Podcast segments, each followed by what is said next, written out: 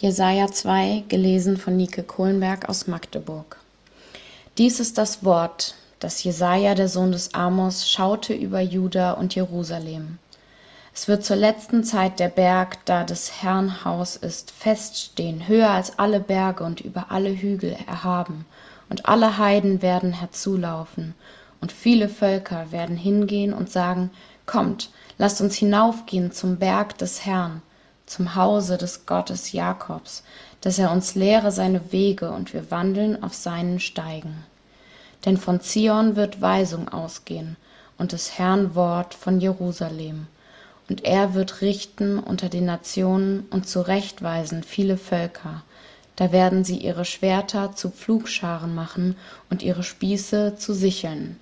Denn es wird kein Volk wider das andere das Schwert erheben und sie werden hinfort nicht mehr lernen, Krieg zu führen.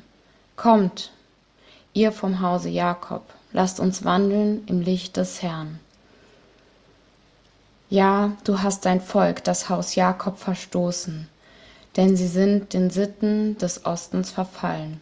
Und es gibt Zeichendeuter, wie bei den Philistern, und Kinder von Fremden haben sie mehr als genug. Ihr Land wurde voll Silber und Gold, und ihre Schätze waren kein Ende.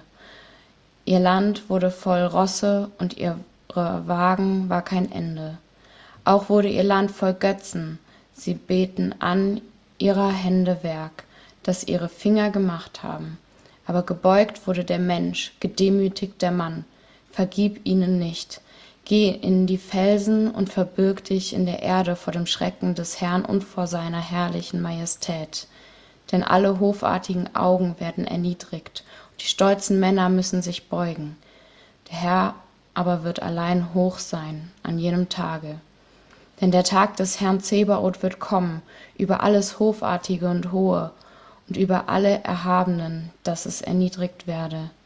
Über alle hohen und erhabenen zedern auf dem libanon und über alle eichen in baschan über alle hohen Berge und über alle erhabenen Hügel, über alle hohen Türme und über alle festen Mauern, über alle Tarsisschiffe im Meer und über alle kostbaren Boote, dass sich beugen muss alle Hofart der Menschen und sich demütigen müssen die stolzen Männer sind, und der Herr allein hoch sei an jenem Tage. Mit den Götzen wird's ganz aus sein.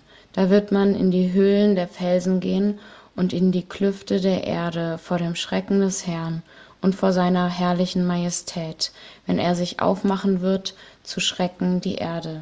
An jenem tage wird jedermann wegwerfen seine silbernen und goldenen götzen die er sich hatte machen lassen um sich vor mäusen und fledermäusen niederzuwerfen damit er sich verkriechen kann in die felsspalten und steinklüfte vor dem schrecken des herrn und vor seiner herrlichen majestät wenn er sich aufmachen wird zu schrecken die erde. So laßt nun ab von den menschen dessen odem nur ein hauch ist denn für was ist er zu achten